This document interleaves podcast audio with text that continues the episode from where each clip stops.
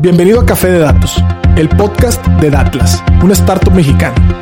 En este espacio hablaremos de analítica de datos, cómo monetizar información y tendremos invitados con los que platicaremos acerca de emprendimiento y transformación digital.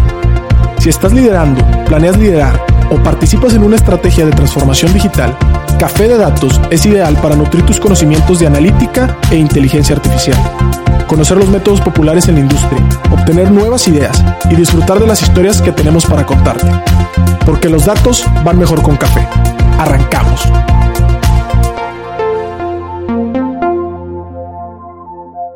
¿Qué tal? Buenas tardes, bienvenido a un episodio más de Café de Datos. En esta ocasión me acompaña en producción César Salinas, por acá un servidor Pedro Vallejo. Estamos a punto de platicar con un grandioso invitado que ya tenemos ganas de aquí platicar, ex colega de Oxo, pero particularmente eh, un conocedor desde más de 10 años de productos digitales y sobre todo de toda esta etapa de omnicanalidad, eh, que ahorita explicaremos qué es esto, pero que en retail está sucediendo. Entonces, primero que nada, le quiero dar la bienvenida a Andrés García. ¿Qué tal, Andrés? ¿Cómo estás? ¿Qué tal, Pedro, César? Muchas gracias por la, por la invitación y encantado de tener esta, esta plática con ustedes, con su auditorio, compartir algo de experiencia y, y pues todos aprender, ¿no? Aquí. Buenísimo, buenísimo. Tenemos una pequeñita reseña y quiero leerla. Andrés García Isaac tiene más de 10 años construyendo iniciativas digitales para grandes cadenas de comercio en México. Durante los últimos tres años ha participado en el desarrollo de aplicaciones para mejorar la experiencia de compra del usuario. Estudió ingeniería en sistemas computacionales en la Universidad de Monterrey y tiene un MBA en el EGADE Business School donde aprendió mucho de finanzas. Andrés, gracias por estar aquí para platicar de tu experiencia y que nos compartas consejos para nuestra audiencia. Entonces, Andrés, es tradicional en nuestro episodio, en nuestro programa, preguntarle a nuestros invitados si te pudieras tomar un café con cualquier personaje de la historia, ¿con quién sería y qué le preguntarías? Va, pues está interesante la, la pregunta. Eh, en general, me gusta irme por personas con algún perfil creativo, con que, hayan aplicado algo a negocios y remontándome algo, algo a la historia. Tomás Alva Edison es, es un personaje ahí que, que me agrada en ello. Te vas a la historia y es alguien que más de mil patentes, que fue de los primeros o de los pioneros en hacer un método científico aplicado con múltiples equipos para, para generar alguna idea, después una patente y después comercializarlo. Entonces no era, digamos, una persona que hacía creatividad por hacerla, ¿no? Sino que resolvía necesidades para los consumidores y llegaba hasta el punto de comercializar, lo que creo que fue pionero en su, en su época, ¿no? Entonces, yéndome a, varios ya siglos de historia, eh, se me ocurre él haciendo un poquito de trampa, más recientemente, pues veo ahí a, Elon Musk, ¿no? Elon Musk, claro. Este, también el, el hecho de ser una persona que pasó desde, oye, de los creadores de PayPal, el, seguramente tienes contexto, pero está esta mafia de PayPal, que es una generación importante de, de emprendedores, él era parte de ello y cómo ha evolucionado desde, desde PayPal, hoy el día más, más conocido por temas de, de Tesla y demás.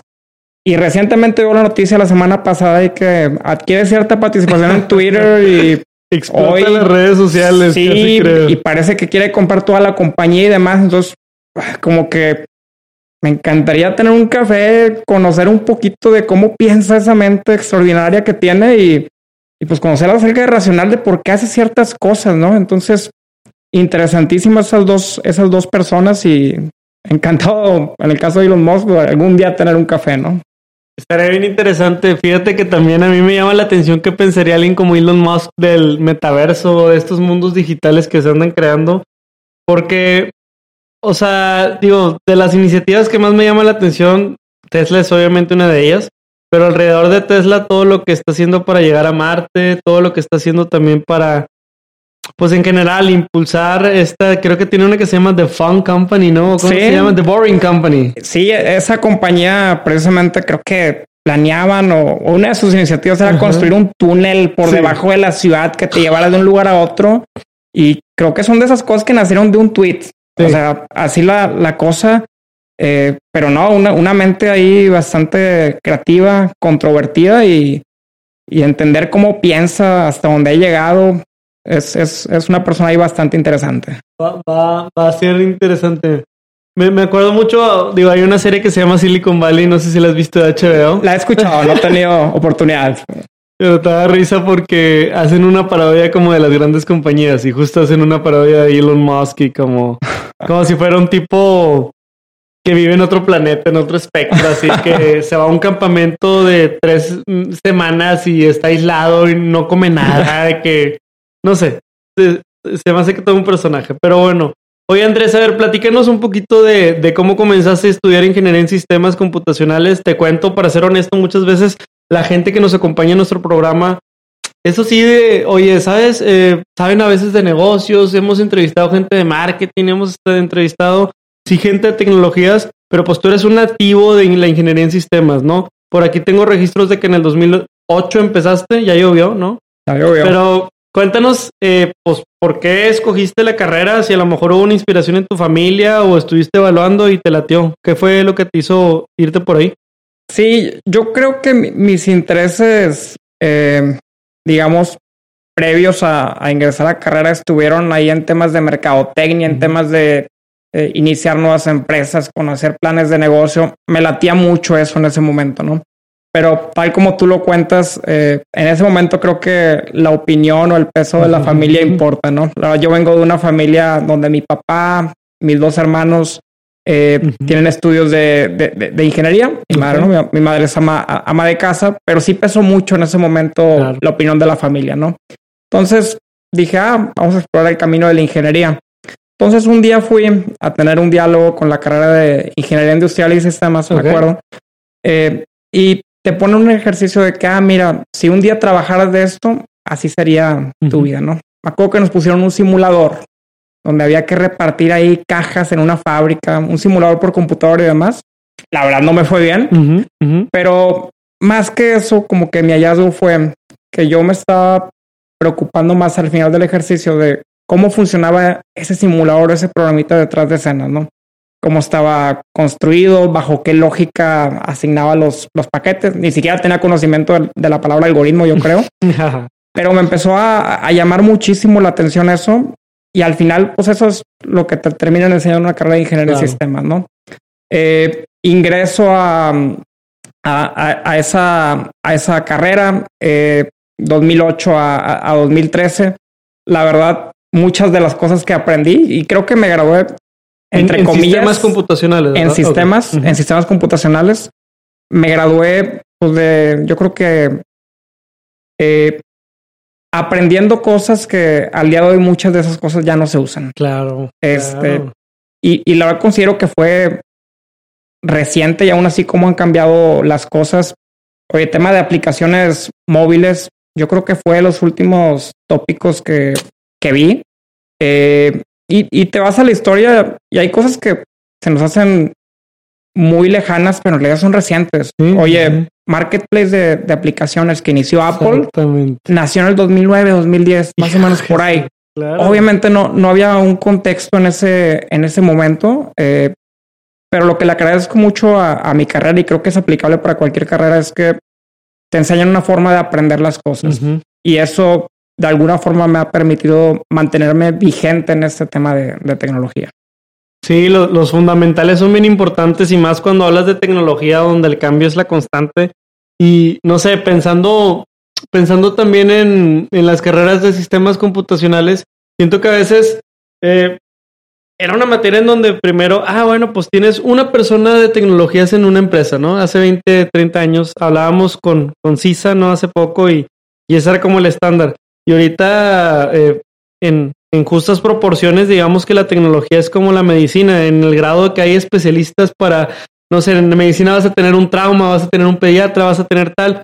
En tecnología, si, si te quieres ir a especialidades, vas a encontrar especialidades, ¿no? Entonces, de cierta manera es interesante. Correcto, y, y la verdad, digo, en ese momento a lo mejor eh, sentía mucha atracción de, oye, me gustaría meterme a un tema de ERP en una compañía que estaba mucho de moda en ese momento, pero no, hoy en día te tocas, te topas con personas que se han especializado hoy en temas de machine learning, de administración de este de de inteligencia de un negocio. Hay, hay mucho por donde, por donde enfocarte.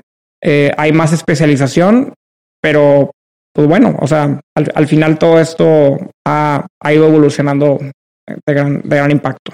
Súper bien. Oye, Andrés, a ver, cuéntanos un poquito. Dentro de los distintos roles, ¿en algún momento sí fuiste desarrollador? O sea, ¿has desarrollado?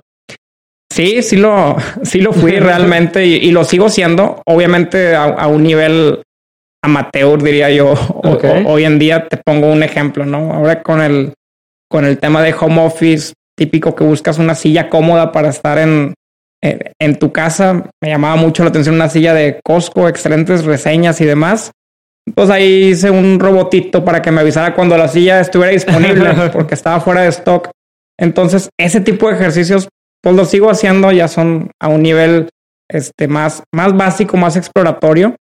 Eh, pero digamos que en, en, cuando me graduó, eh, poco a poco fui explorando ahí el, el, el, el camino laboral y creo que se combinaron dos cosas.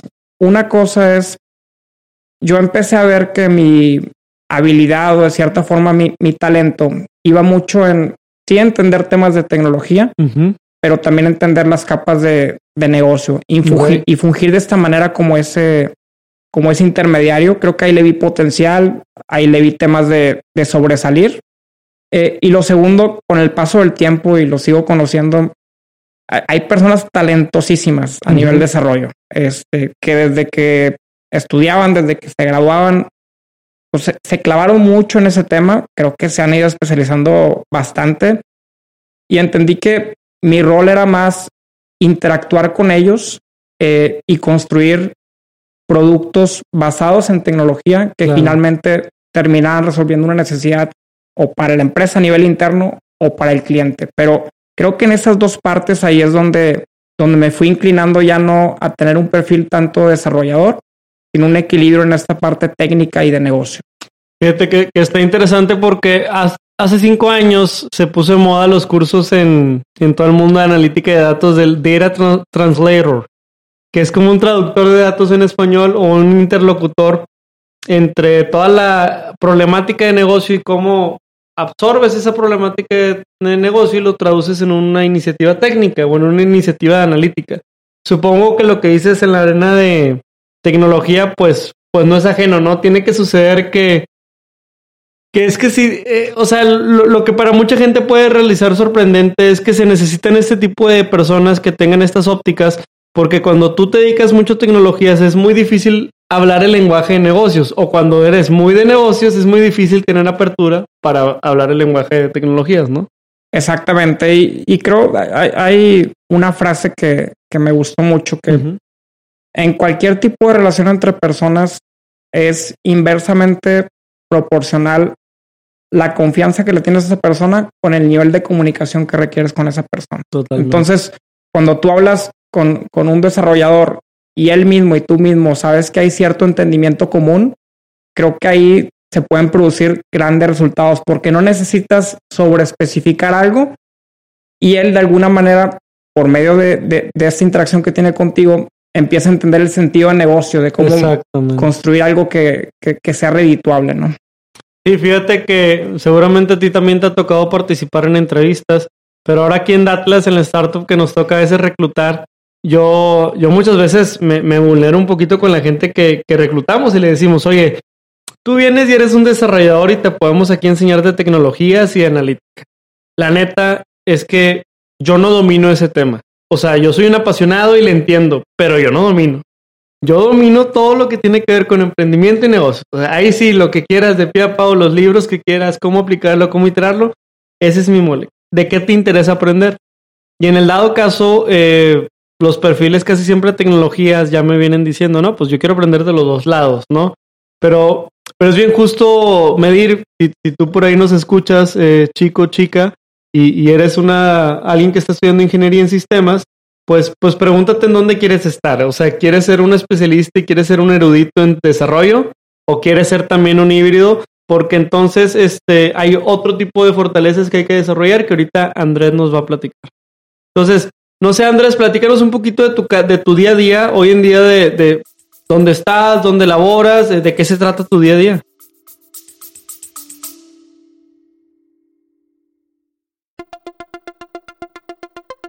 Quiero invitar a que conozcas el nuevo programa de aprendizaje 15 técnicas introductorias de analítica de datos. Dentro de la primera generación de Retos Academy, a través de nuestros 14 módulos podrás explorar una amplia variedad de temas que te proporcionarán las habilidades necesarias para triunfar en el análisis de datos. Y eso no es todo. Contaremos con tres talleres en vivo e invitados e invitadas sorpresa con quien podrás discutir tus proyectos, recibir orientación personalizada y llevar tu conocimiento al siguiente nivel.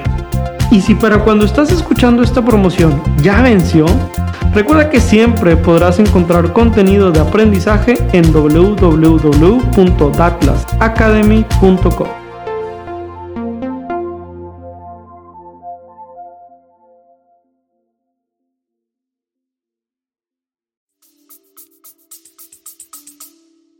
Perfecto, sí. Mira, actualmente yo me desempeño en un área de, producto, tengo un rol de, de product owner, se podría, se podría decir. Eh, como ya lo comentaste, actualmente trabajo en, en, Oxo. Eh, y cuando les, explico este rol a, a, gente, de repente es un poquito difícil eh, darme a, explicar, ¿no? Porque, oye, oye, ¿qué es un producto? ¿Cómo que un producto digital? ¿A qué te refieres? ¿Por qué no le dices de que, ah, que trabajas en sistemas? ¿Por qué no dices eso? Y hago el paralelismo de que, a ver, un producto y me voy aquí para tu, auditorio, pues veo un reloj, por ejemplo. Oye, un reloj tiene distintos tipos de funcionalidades. Oye, te enseña la hora, tiene una fecha, tiene luz y demás. Oye, si vamos a la funcionalidad que tiene un producto digital, Uber, Uber también tiene funcionalidad. Oye, puedes pedir un, un auto a tu casa, a otra parte, puedes programar un viaje, puedes hacer división de tarifa y demás. Entonces, ahí está el paralelismo de que es un, un producto. Un reloj también tiene tecnología, tiene cierta manera en la que están hechas las manecillas y demás. Uber también tiene su tecnología, está hecho para Android, iOS, eh, un conjunto de algoritmos ahí como juegan y demás, ¿no?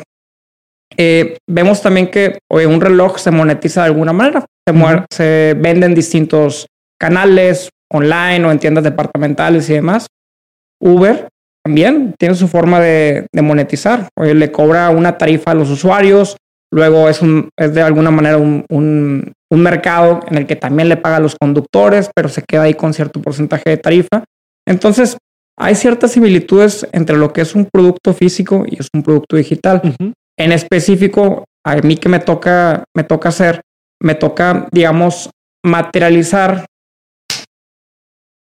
me toca materializar eh, en, el día, en el día a día la propuesta de valor de la, de la compañía, cómo materializarla en un producto digital, tomando en cuenta estas verticales que te acabo de comentar. Y por supuesto también, aunque sea un producto digital, cómo tener esa, esa dinámica offline con el, con el cliente. Este, y ahí llegamos a temas de, oye, ¿cómo, le, cómo al final de, de cuentas eh, le entregas la experiencia offline a este cliente por medio de este producto digital? Por ejemplo, me voy al caso de Uber de nuevo. Sí, claro. Oye, pues ya que el conductor llega al domicilio del cliente, a lo mejor le tiene que abrir la puerta, a lo mejor tiene que subir su equipaje a la cajuela y demás.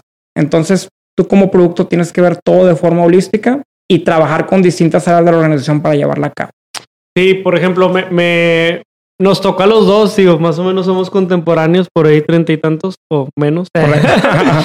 Pero te acuerdas lo del banco, güey? O sea, que era no tener aplicación para ir al banco. A lo mejor a ti y a mí nos tocó ir a hacer un pago de la colegiatura o de algo de la universidad al banco y el depósito y la ficha. Y si no llegas antes de las cuatro ya valió y no la armas y tienes que pedir permiso en la clase para salir antes y no las, o sea, mil cosas.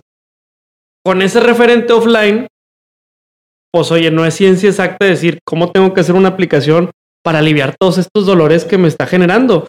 Oye, para empezar, 24/7, ahí está. Oye, eh, que pueda monitorear mis cuentas que a lo mejor eran cosas que solo podía hacer en, una ventanilla. Ay, ahora ya lo puedo hacer acá, entonces ya no tengo que ir a la ventanilla, le libero filas a todos. O por ejemplo, no sé, de cierta manera que este, pueda hacer ahí transacciones, pagos los, los más frecuentes y lo que quieras. Habrá cosas que sí necesitaré forzosamente ir a la ventanilla, pero entonces la ventanilla cambia de ocasión de uso, ¿no? Y ahora, en lugar de ser eh, la ventanilla en donde solo podía resolver ahí las cosas, yo puedo escoger que para ciertas cosas especializadas ir para allá y para acá me quedo. O mismo caso, el banco es uno, el cine, seguramente también nos tocó.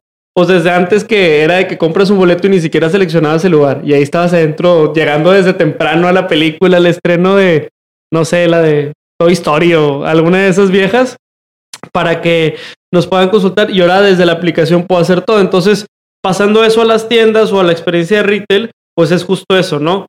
Primero tienes que conocer qué está pasando en el mundo offline para después decir, ah, mira, esta es mi agenda de desarrollo para esto, ¿no? Exactamente. Y creo que parte de eso, una de las labores del día a día. O sea, un día a día puede ser donde tu día uno es entender las necesidades del consumidor para saber cómo resolverlas en un producto digital.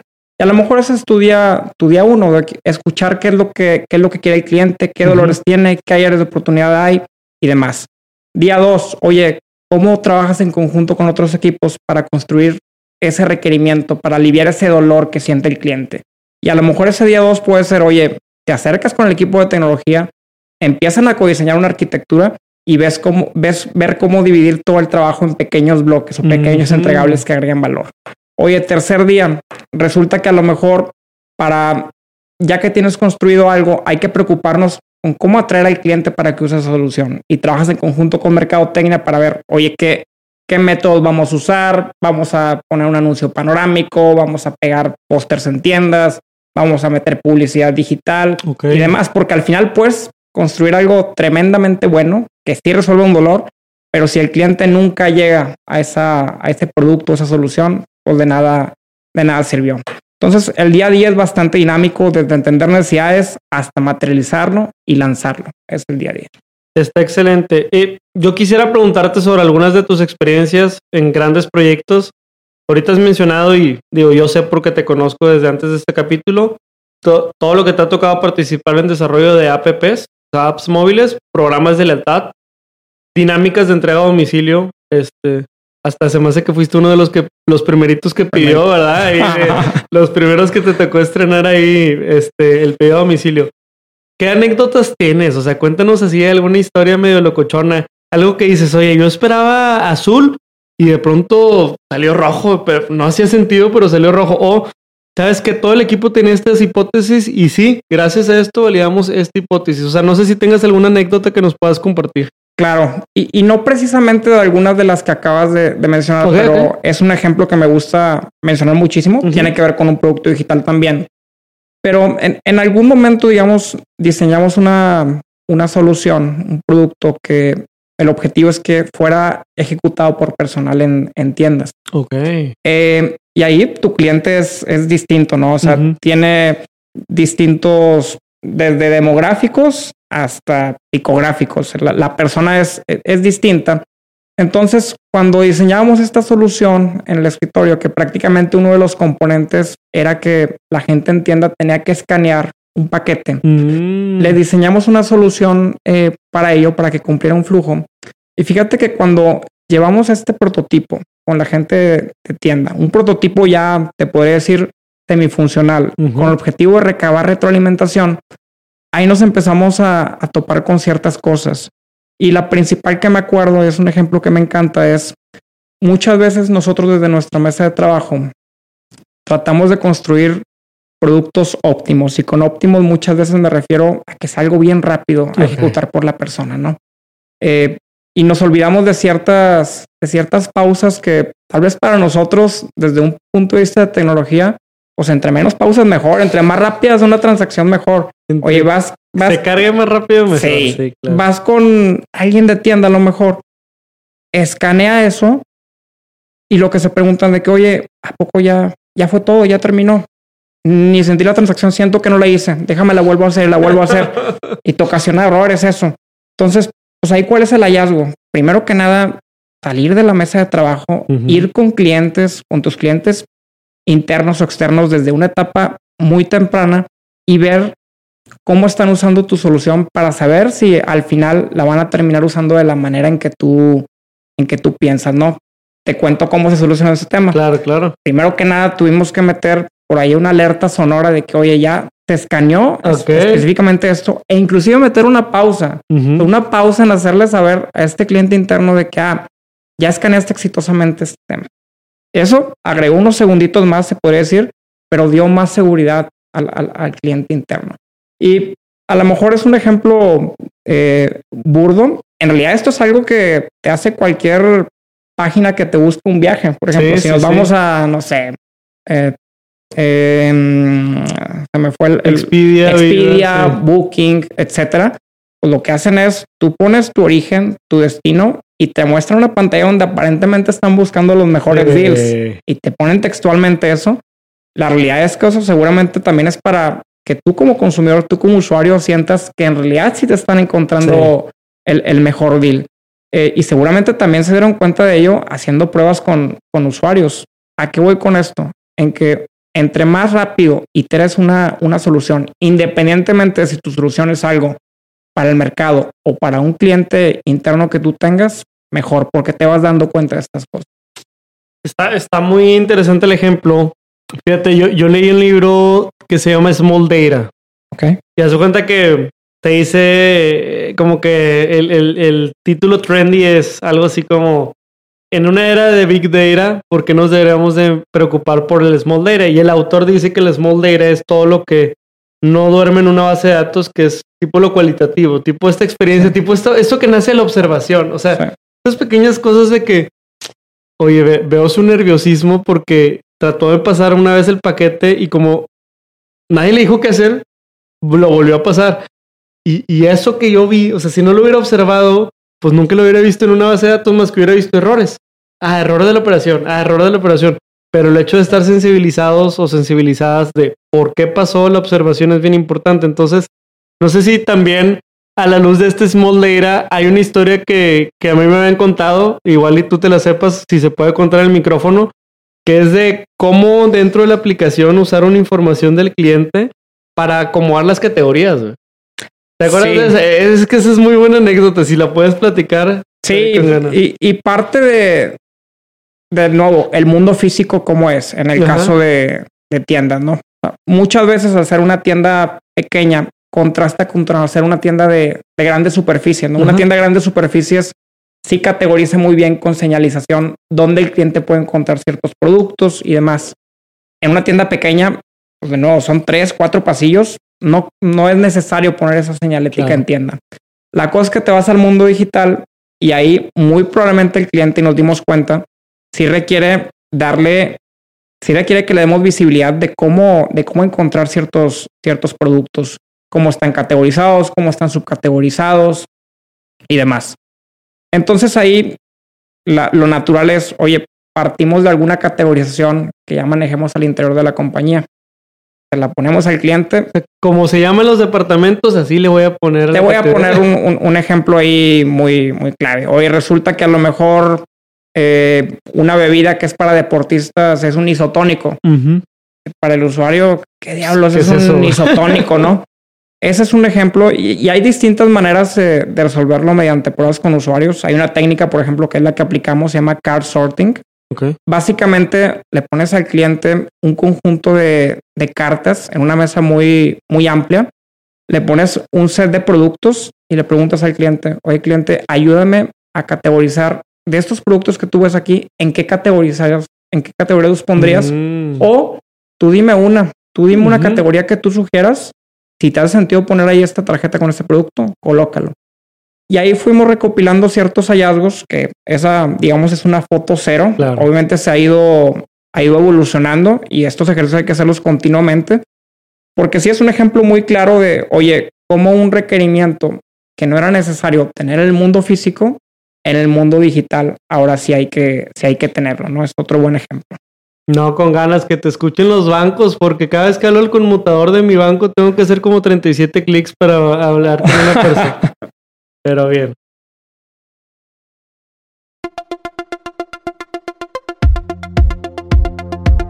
Hey, si te está gustando este capítulo, ¿te interesaría aprender un poco más? Te invitamos a Datlas Academy, nuestro nuevo lanzamiento en donde compartimos cursos, podcasts, blogs, playbooks y muchos recursos más de aprendizaje. Y lo mejor es que todo tiene una versión gratuita. ¿Por qué no lo intentas? Ingresa a www.datlasacademy.com y genera una nueva sesión para que puedas empezar a disfrutar de todo este conocimiento. continuamos con el capítulo.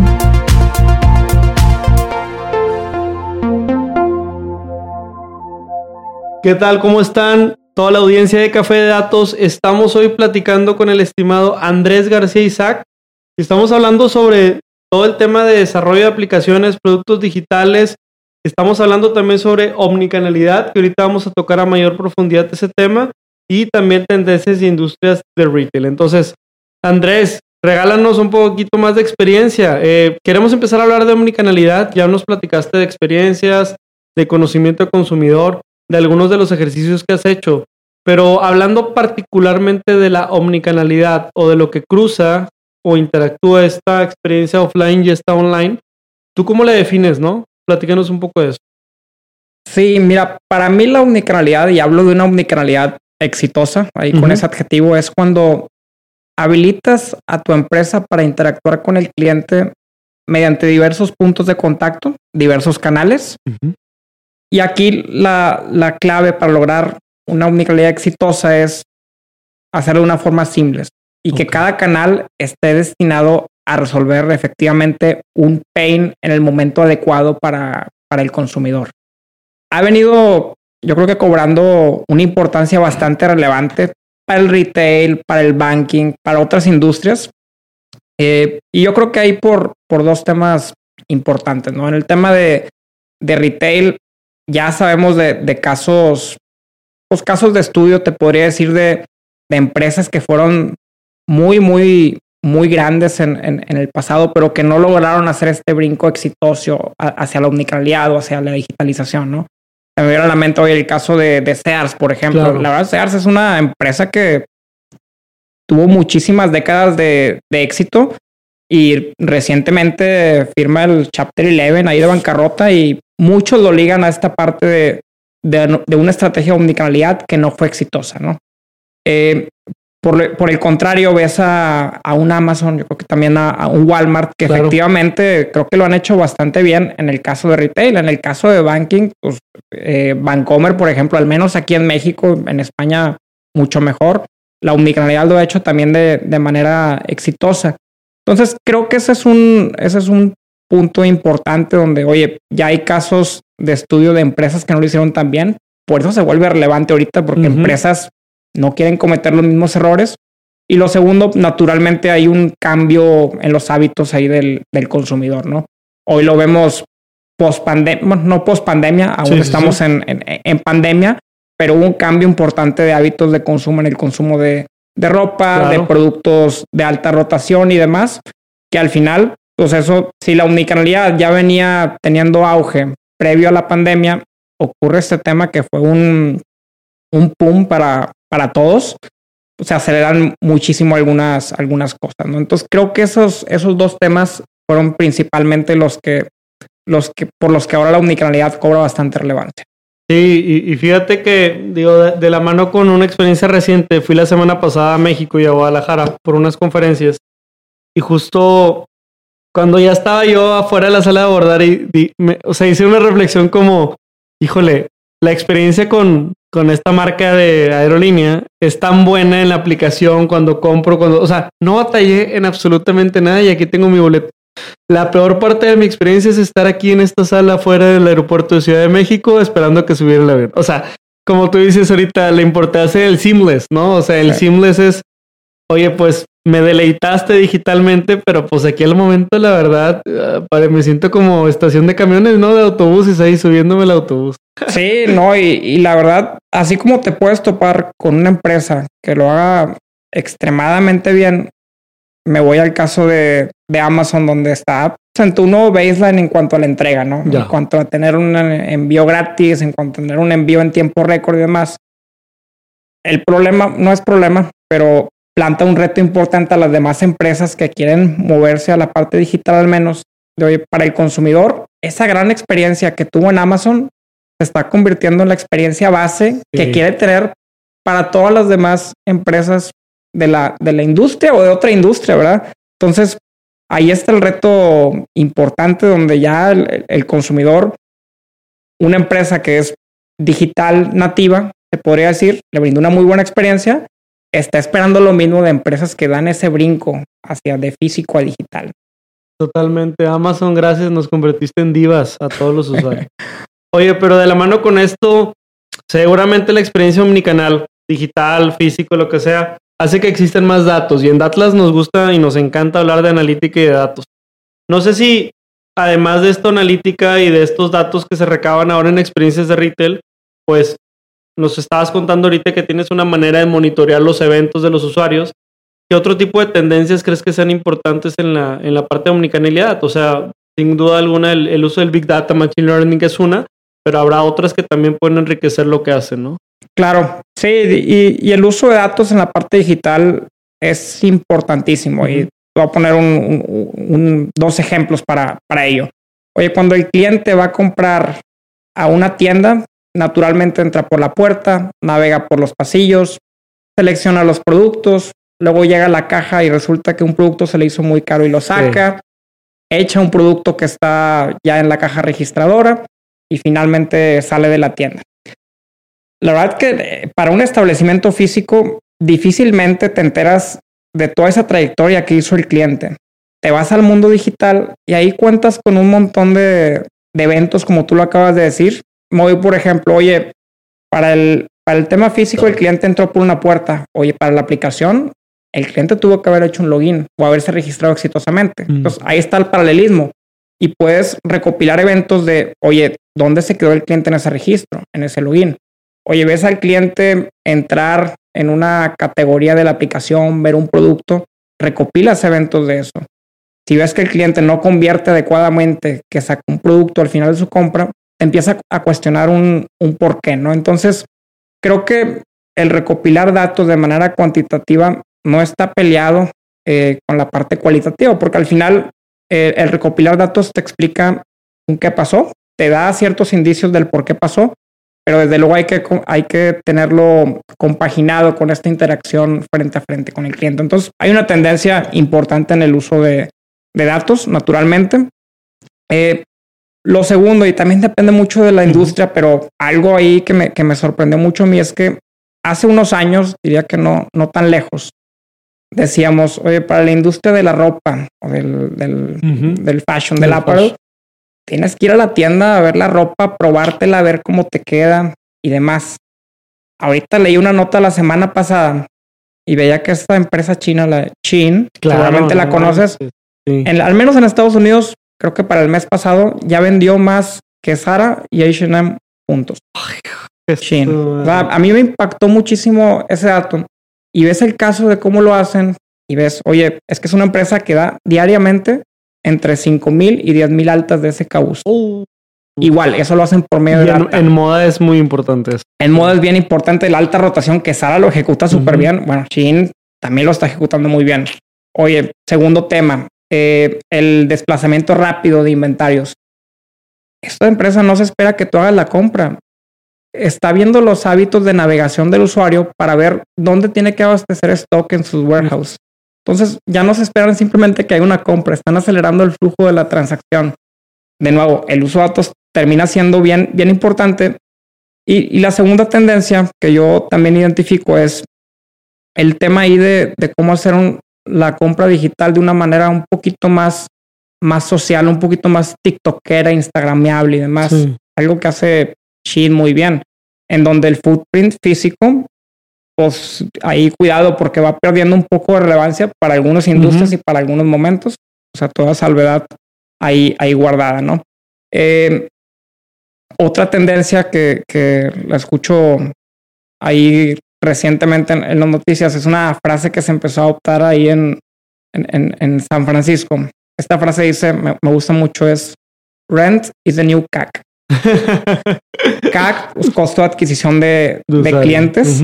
Este, entonces digo, esto te dice algo de, oye, cómo algunas tiendas ya no usarlas como un mecanismo de venderle directamente al cliente, sino, oye, cómo atraes el cliente a ese punto físico, lo conviertes en una experiencia padre de descubrimiento y tal vez ya ese cliente va a terminar comprando vía digital por tu canal, pero entonces tu canal físico cambió radicalmente su origen de, eh, de ser, ¿no? Esto lo vemos al menos en, en, IKEA. En el Reino Unido empiezan a adoptar tiendas de este tipo que es más de descubrimiento de, de experiencias. Y ese es otro, otro tema que veo relevante en la, en la industria que puede estar pasando. Ya me fui un poquito al tema de muebles, al tema de, de fashion, el tema de, de, consumo de productos de alta rotación, coca, cerveza, lo que quieras poner. Ahí naturalmente hay una tendencia de la, de la última milla, ¿no? Sí. Y es una última milla que sí es llevarle productos a domicilio al cliente, pero llevárselos en un tiempo récord. Vemos startups aquí que lo empiezan a ejecutar en en México de, oye, te llevo tu despensa en 15 minutos o menos. Esa promesa de valor, cumplirla, está muy, muy, muy cañón, muy compleja. Entonces, ahí, digamos, hay que tener cierta inteligencia en, oye, qué variedad de productos elegir para llevarlo en ese tiempo de entrega. Eh, evidentemente, el tema de la logística tiene que estar bastante bien estudiado y demás. Es una tendencia ahí relevante que se ve, lo ves en, distintos unicornios que están en México que se están pronunciando por este modelo. Y hay un reto importante, yo creo que de, de, rentabilidad, ¿no? Este, naturalmente la última milla es cara, hacerlo en este tiempo récord todavía lo vuelve más caro. Entonces es algo ahí a, a, monitorear, ¿no? Pero son algunas de las tendencias que alcanzo a ver.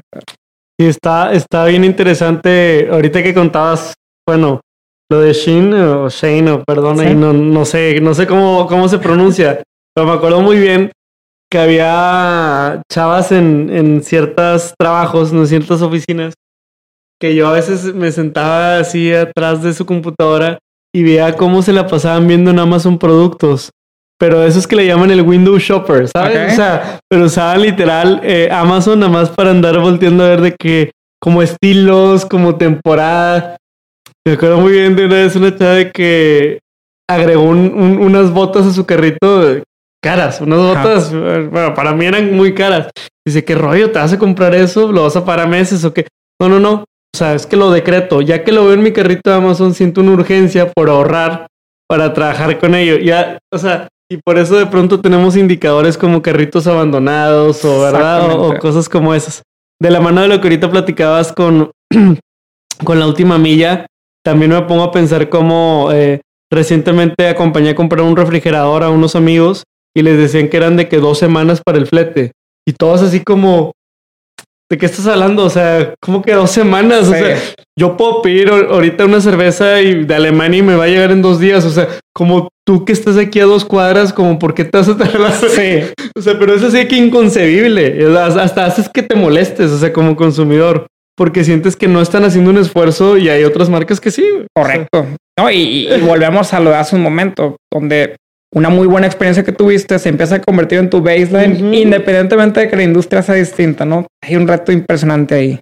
Oye, súper bien. Ya, ya por último, y para no dejarte ir sin esta pregunta, quiero hablar sobre las unidades de pago, sobre eh, durante muchas veces en, en esta experiencia omnicanal, lo que sí es distinto es que yo pago en caja registradora muchas veces con billetes con billetes, con monedas. Es más, siempre tengo como mi feriecita en el coche, que es el que uso para mis dulces o cosillas ahí que compro en las tiendas. Pero por otro lado, eh, en la aplicación, pues no lo puedo hacer así. Tiene que ser un medio de pago electrónico. Entiendo que, hay muchos, eh, muchas iniciativas que se están empujando para acostumbrarnos y cada vez es más normal que, que, como usuarios podamos tener una, un medio de pago electrónico, una tarjeta de crédito, de débito o alguna de las otras cosas novedosas entonces, este, no sé, ¿tú, ¿tú estás viendo que alguna de estas unidades de pago esté creciendo, esté siendo más aceptada? ¿Cómo lo ves? Creo que depende mucho ahí del, del contexto geográfico y nos vamos a, a, nivel país, al menos en México, creo que la, la parte de distribución de efectivo y, y, un medio de pago como, como tarjeta varía mucho ahí dependiendo la, la ubicación. Lo que sí creo es que el efectivo es un medio de pago que naturalmente le quedan muchos años, al menos aquí, aquí en México, pero sí creo que eh, se están brindando ciertas soluciones al consumidor, ciertos productos que están existiendo, algunos que lanzan los bancos, otros que empiezan a lanzar algunas fintech, que tienen menos requerimientos o requisitos para que el consumidor cuente con una tarjeta de débito o, de crédito, ¿no? Ya no es necesario que empieces a ir a la sucursal para empezar a tener un producto financiero, ya lo puedes hacer desde una aplicación pareciera que hay menos, hay menos fricción. Eh, por ser tema bancario regulado, también hay que pedirle ciertas cosas al usuario de manera digital, pero creo que al final este tipo de productos que están, que están existiendo ya eh, vienen a ayudar al tema de la, de la adopción de, tarjetas de débito, crédito en, en, México, ¿no? Entonces, creo que ahí veremos cierto incremento en el futuro. Y lo tercero, y para no perderlo de, lista, de vista, tal vez haya clientes que nunca van a migrar de efectivo a tarjeta, ¿no? Pero para ellos también hay que brindarles cierta solución en el comercio electrónico. Lo que se empieza a ver mucho también es, oye, cómo clientes van y recargan digamos, a su cuenta, eh, efectivo, lo procesan en caja y ya ese efectivo se convirtió en moneda digital para el cliente que lo tiene en su cuenta, ¿no? Eh, a lo mejor le puedes llamar wallet, como quieras llamarlo, pero es, es algo que para que el cliente no, no requirió, digamos, tener una tarjeta de débito de crédito y ya transformó su efectivo a, lana que puede usar en e-commerce, ¿no? Entonces, eh, el, el, uso efectivo se va a quedar. hay productos financieros que naturalmente van a empujar a que haya más tarjetas de débito, crédito en el mercado, disminuyendo la fricción.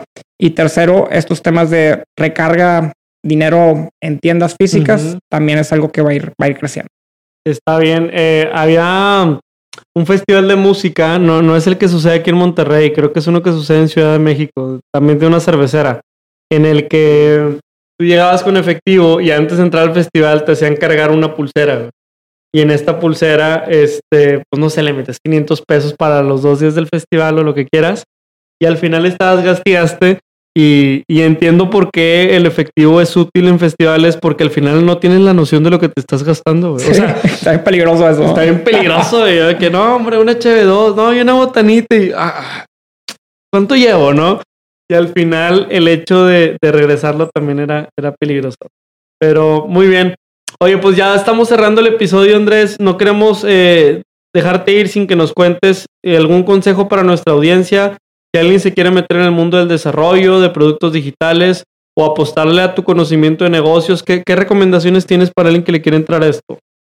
Sí, yo, creo que si es alguien que, trabaja para una empresa y quiere llegar a esta omnicanalidad o, múltiples canales, eh, creo que ahí es bien importante el del servicio que tú quieres ofrecer o los servicios que tu, que tu empresa ofrezca, hacer un diseño de servicio adecuado, un service design. Hay mucho material de esto, de esto en Internet y lo que te mapea es, oye, distintas acciones que el consumidor hace para llegar a la compra o la, contratación de un servicio, con qué canales interactúa, cuál es la información que entrega eh, y demás, porque creo que al final el tener mapeado eso es, bien mapeado eso es, un inicio, ¿no? ¿Por qué? No porque el cliente use WhatsApp quiere decir que vaya a querer comprar por WhatsApp, honestamente. Pero a ver, si el cliente tiene WhatsApp, a lo mejor sería conveniente para él un tema de soporte. Tal vez ahí hace sentido utilizar ese canal para eso. Pero todo parte de mapearlo eh, efectivamente en los múltiples canales. Y lo segundo, pues prácticamente si eres, si eres una persona que quiere lanzar un producto a mercado de manera individual como emprendedor, creo que ahí la, la clave y, suena un poquito ya, ya cliché, pero es iterar continuamente, lanzar rápido y asegurar que lo que lances efectivamente esté resolviendo un dolor, ¿no? En caso de que veas que no, en caso de que veas que sí, ir iterarlo, ir iterando continuamente a ello. Y particularmente creo que estos dos consejos son los que, los que podría dar y podrían ser de, de muy buen beneficio ahí para tu audiencia. ¿Y, volverás a estudiar ingeniería en sistemas computacionales o no? Sin duda alguna, sin duda alguna.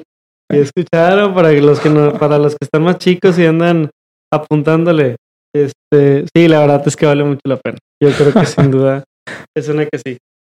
Y entonces tenemos nuestra dinámica favorita de Rapid Fire, favorita por mucha gente, la más pedida, y te vamos a hacer cuatro o cinco terminologías. Es totalmente sorpresa, no hay ninguna agenda, no hay preparación. Queremos saber tu opinión en esta. El chiste de esto es que te vamos a decir un término y tú nos vas a decir si sientes que está sobrevalorado o subvalorado, ¿no? Entonces, por ejemplo, yo te voy a decir algo así como Bitcoin. Para ti, ¿cómo está Bitcoin? ¿Sobrevalorado o subvalorado? Sobrevalorado. Ok, entonces Perfecto. Y ya la audiencia entenderá cada quien pues tu postura. ya, ya dio una de entrada, pero bueno. no, está bien, está bien. A ver, vamos a ver todo el tema del metaverso. El metaverso para retail, ¿tú crees que está sobrevalorado o subvaluado? sobrevalorado. Sobrevalorado, perfecto. ¿Hay algo que quieras así elaborar chiquito de por qué? Creo que estamos muy tempranos aún para entender el tema del, del metaverso y tal vez como lo estamos viendo ahorita, no va a ser al final como va a terminar siendo todo este ecosistema, ¿no? Excelente. Eh, para la entrega de última milla, el tema de los drones. Eh, todo el mundo vio este meme del pollo loco que aquí en México es muy famoso, ¿no? Que se entregaba por, por dron o algunas tiendas bien chistosas que estaban entregando hasta pañales y casi creo que bebés de la cigüeña, ¿verdad? Entonces, este, ¿tú qué opinas de los drones para última milla? ¿Están sobrevalorados o subvaluados? Sobrevalorados hoy, eh, ¿por qué? olvidamos ahí de repente que ciertas cosas dependen de regulaciones importantes. ¿no? Al menos en Estados Unidos pues, hay una regulación que no te permite volar drones hasta cierta distancia sin supervisión humana o a cierta altura. Entonces creo que al final falta ahí eh, ese tema de, regulación para que esto pudiera ser un éxito. En su momento creo que sí pudiera ser ahí bastante bien adoptado. No, excelente, excelente. Y ya digo, e, el último tema, pues pues más que nada es un tema cultural, pero mucha gente que quiere dedicarse a los sistemas computacionales piensan que la carrera universitaria está de más, que tal vez lo pueden aprender en cursos en internet o en diplomados. Y, sin, menospreciar alguna cosa, ¿tú qué opinas de las carreras universitarias en tecnologías? ¿Que están sobrevaloradas o subvaloradas? Uf, esta está compleja, pero creo que hoy en día están subvaluadas. Sí, hay muchísimo material en Internet al día de hoy. Si te quieres ir por esa vía, creo que es perfectamente respetable, pero sí requieres una disciplina de ser autodidacta para estar aprendiendo, ¿no? Que es algo que quieras o no te da la, te da la escuela, te da esa obligación, te da tener esos rituales de, de materias, horarios específicos que te llevan ese hábito de, de, de estudiar y que eso te va a servir tremendamente en, en, la vida, ¿no? Entonces, pues depende cómo seas tú como persona. Si puedes generar esta parte autodidacta de manera exitosa, bienvenido. Si no, ahí está la universidad. No, está muy, muy buen mensaje. Digo, para, para también nada más ahí dar un comentario. También te da red, ¿no? La universidad, como que red de personas. O sea, yo, yo sé tus amistades, tú también te llevas con gente de medicina, te llevas con gente de otras carreras, yo también, pues tú conoces a Jürgen, que, que me condujo en el área de tecnologías y, y pues también siento que tiene esa parte que, que, a veces decimos, no, todo lo puedo hacer en línea y una computadora sí, pero conocer gente y hacer verdaderas relaciones no. Y no, y más porque, como bien lo comentas, esta parte de networking, seguramente si quieres ser autodidacta en algo es porque, y sobre todo en tema de sistemas, es porque trae la espinita ahí de, de emprender. Claro. Y emprender en networking que está muy, muy, muy casado. La universidad es una muy buena herramienta para ello. Súper bien. Entonces, pues le quiero agradecer a César Salinas que estuvo aquí en producción con los audífonos de fondo. Andrés que nos vino a visitar. Y a ti recuerda que los productos digitales y la omnicanalidad van mejor con café. Hasta luego. Muchas gracias. Hasta aquí el podcast de hoy. Gracias por escucharnos. Puedes seguir disfrutando de tu café y aprendiendo de analítica de datos en nuestro blog, con más de 180 columnas acerca de analítica, emprendimiento y transformación digital. Visita blogdatlas.wordpress.com y disfruta del contenido. Finalmente, no olvides suscribirte a Café de Datos, el podcast de Datlas. Hasta la próxima.